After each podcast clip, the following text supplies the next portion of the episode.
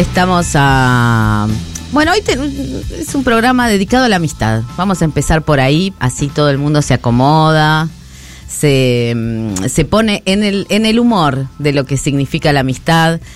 Y lo primero que aparece es eh, todo eso que nos dan les amigues, ¿no? Este, a mí lo que primero que me aparece cuando pienso en amistad es ese, esa eterna disyuntiva entre familia elegida y familia mm, de sangre, por ejemplo. Es lo primero que me viene, tal vez por historias personales, por recorridos particulares, pero es algo que está siempre en, un poquito dando vueltas, ¿no? Em, y la pregunta que aparece, ¿no? En relación a les amigues y a esta familia elegida es porque no encontramos otra eh, palabra para designar a esos vínculos que nos protegen, que nos dan cobijo, que nos dan alegría, que nos permiten, que nos dan ganas de juntarnos, por ejemplo, un domingo, un sábado, el día que sea, y no tener que estar lidiando con eso, uh, hay que ir a comer a la casa de no sé quién. Em, lo pienso en general, porque cuando pensaba en hablar de la amistad, pensaba en principio lo primero que me salió es decir, la verdad es que quisiera que este programa fuera como una especie de plegaria.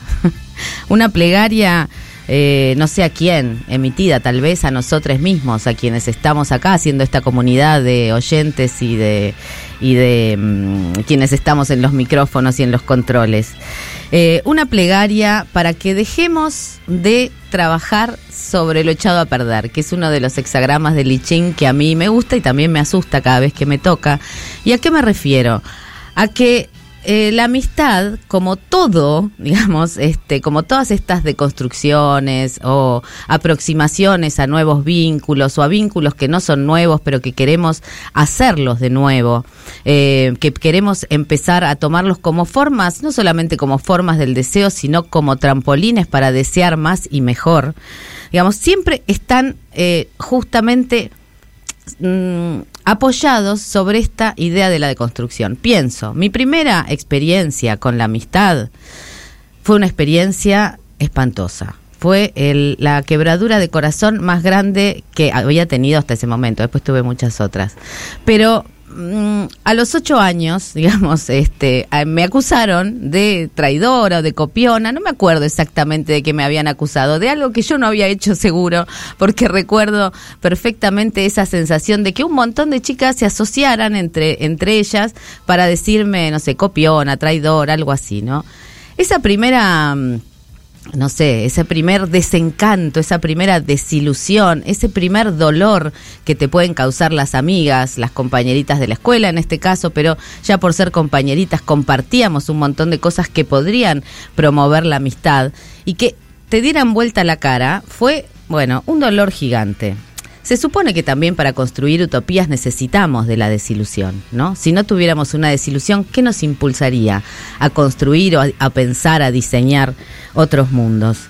Em, entonces, sobre la base de esa desilusión es que empiezo a tramar o a buscar de qué se trata la amistad o de qué se trata la amistad que querríamos disfrutar. ¿No? En el caso, además, de que podamos tener esa enorme ventaja y ese enorme privilegio de poder relacionarnos en términos de amistad.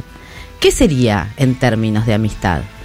Ustedes habrán escuchado más de una vez que em, si alguien tiene sexo con, con una amiga o con una amiga o con un amigo, entonces ya no serías tan amigue, serías algo más, son más que amigues, ¿no?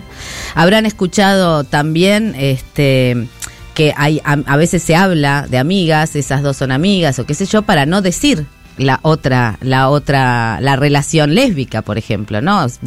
solemos cantar, no soy amiga de tu mamá, somos lesbianas, bueno, no paramos de garchar, que también es otra de las expresiones de deseo que lanzamos este, eh, impunemente a la calle, que por supuesto ser lesbiana no es este no parar de garchar, aunque nos gustaría. Eh, pero ese es otro tema. Quiero decir, a la amistad siempre parece que le falta algo porque son más que amigos, quiere decir que hay algo más que, la, que ser amigo o amiga. Este. Y, le, y, siempre está un poco rengo en, en, renga en relación a la pareja. O sea, la amistad, por un lado, es esa pureza, esa, esa, esa incondicionalidad, es estar, ¿no? Desde la definición misma de la amistad, es, es estar a disposición, un amor puro, ¿no? Se habla en la amistad. En cambio, este, cuando sos más que amigo, eso ya es algo como impuro, pero a la vez a la amistad le falta. Es un, es un, parece que fuera un vínculo que está como rengo, siempre un poquito rengo, siempre un poquito este, dejerarquizado. Y ¿Por qué de, jerarquizado? Porque parece que podemos pensar la amistad en función de otra cosa, de lo que va a venir después, de la pareja, es la, es la que va a sostener todo el andamiaje que hemos relatado mil veces y que es aburrido volver a relatar, ¿no? Pero así, de, volver a relatar esto del pacto heterosexual, de cómo la pareja es lo que ordena las relaciones sociales, de cómo la familia, y aquí entra la palabra que decíamos del principio, ¿no? La familia es la que organiza, la que crea vínculos, qué sé yo, y por el otro lado está la familia ¿Cómo salimos de estos términos? Este, así de sexualizada como está, la, la amistad es completamente funcional a todo este andamiaje. Por supuesto, un montón de personas han intentado desarmar este andamiaje.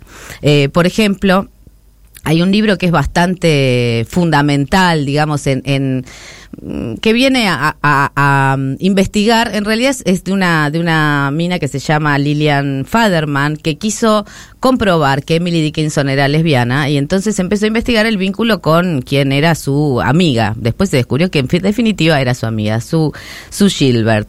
Eh, y investigando sobre esta amistad, encontró que en la época victoriana y hasta bien avanzado en 1900, las relaciones entre amigas este, tenían todo eso, tenían un poco de erotismo, besitos, incondicionalidad, dormir juntas, hacer cucharitas, que es lo que tanto nos, nos gusta, y sin embargo, este, y que había también relaciones lesbianas, pero no eran todas. Lo que pasa es que también ahí se hace ella misma la pregunta, ¿por qué también pensar que todas las relaciones de amistad son relaciones lésbicas, ¿no? Como a dar, dar hacer la, la propuesta al revés, ¿no? No es solamente que, eh, que muchas veces se lee como amigas a quienes tienen eh, una relación sexual o sexoafectiva y porque eh, incluso, y incluso en ese momento está de jerarquizar en relación a la amistad. ¿Se entiende? Me estoy enredando, un poco me estoy enredando.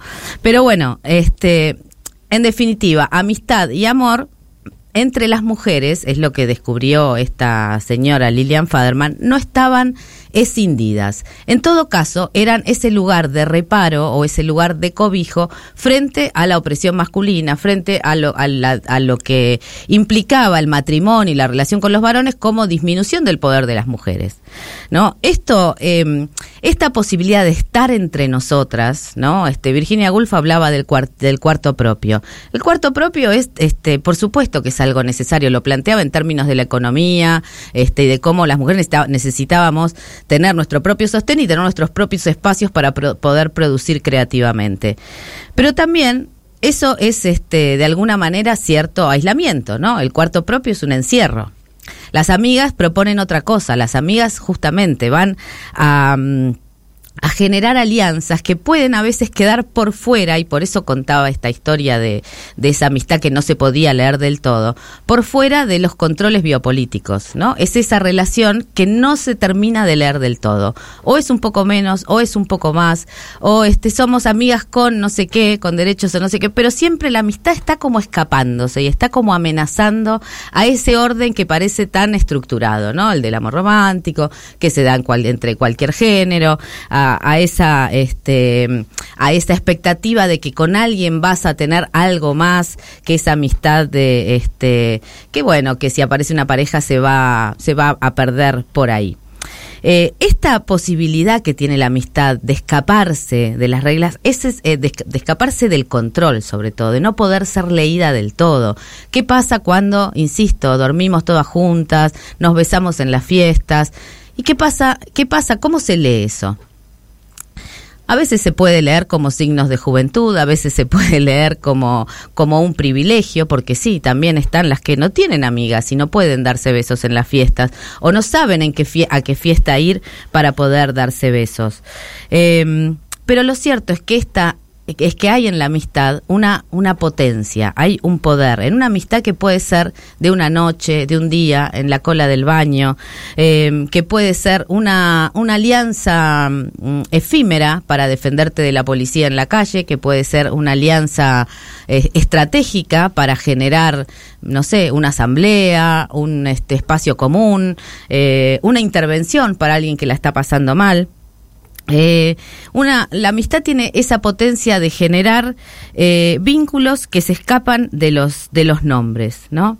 Em, y esa es la amistad a la que quisiéramos, en todo caso, em, homenajear, eh, llamar, ponerla como deseo y ponerla como plegaria para enseñarle, plegaria en el sentido de decir, pensemos en nuestros niños, en nuestros hijos e hijas y en, los niños que vemos por ahí, en el sentido de acompañarlos a generar otros vínculos de amistad.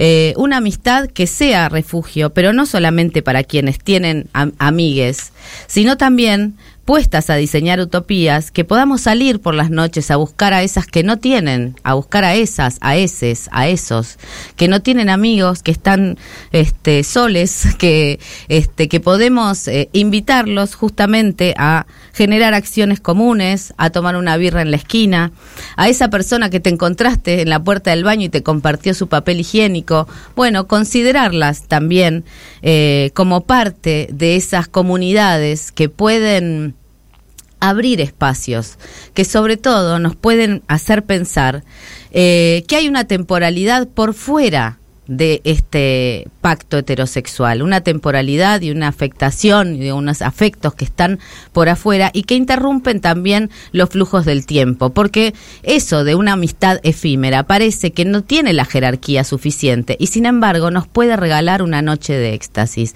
Esas amistades donde haces una alianza por un rato y donde el pasado, el presente y el futuro se funden. Por eso, pensando en esas amistades que a veces son amistades de fiesta y que a veces son amistades callejeras, yo les quiero leer, para terminar, un poema. Un poema de María Bastaros que dice así. A veces sueño con la amiga feminista definitiva. La conoceré en una rave, se acercará con oscilantes pasos de Dr. Martin y un trozo de pastilla en la mano y me dirá, toma tía, un cuartito para ti sola, como la Virginia Woolf.